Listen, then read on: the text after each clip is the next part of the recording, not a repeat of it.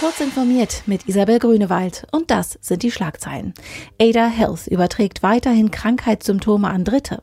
Starke Bedenken gegen Gesundheits-Apps auf Rezept. Ermittler nehmen 337 Nutzer einer Darknet-Plattform fest und Alexa isoliert Senioren nicht. Das Webinterface von Ada, das eine US-Gesundheitsfirma nutzt, sendet nach wie vor Krankheitsdaten an Amplitude, trotz anderslautender Beteuerungen.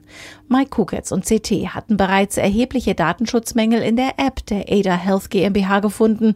Zusätzlich zur App bietet Ada auch ein Webinterface für seine Chat-KI an, das der kalifornische Gesundheitsdienstleister Sutter Health nutzt, dort natürlich nicht nach den Vorgaben der europäischen DSGVO.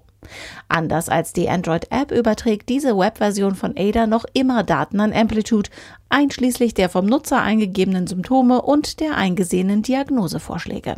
Einzelheiten zu dem Fall lesen Sie auf ct.de.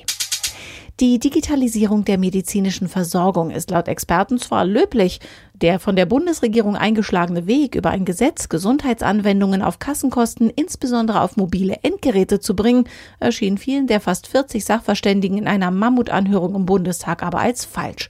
Mehrere kritisierten, dass der Datenschutz bei dem ganzen Konzept nicht ausreichend gewährleistet werde. Ermittler aus den USA, Südkorea, Deutschland und anderen Staaten haben die bisher größte Website für Kinderpornografie im Darknet gestoppt.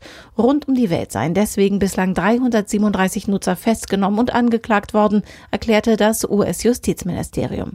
Zudem seien 23 Kinder aus Missbrauchssituationen gerettet worden. Den Ermittlern der US-Steuerbehörde war es gelungen, Zahlungsströme in der Blockchain nachzuverfolgen, sodass der Standort des Servers aufgedeckt werden konnte.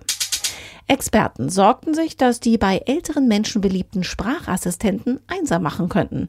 Das Gegenteil ist der Fall, wie eine Studie gemeinnütziger Organisationen gezeigt hat, berichtet Technology Review. 71 Prozent der Teilnehmer fühlten sich ihrer Familie und Gemeinden sogar näher. Diese und alle weiteren aktuellen Nachrichten finden Sie ausführlich auf heise.de.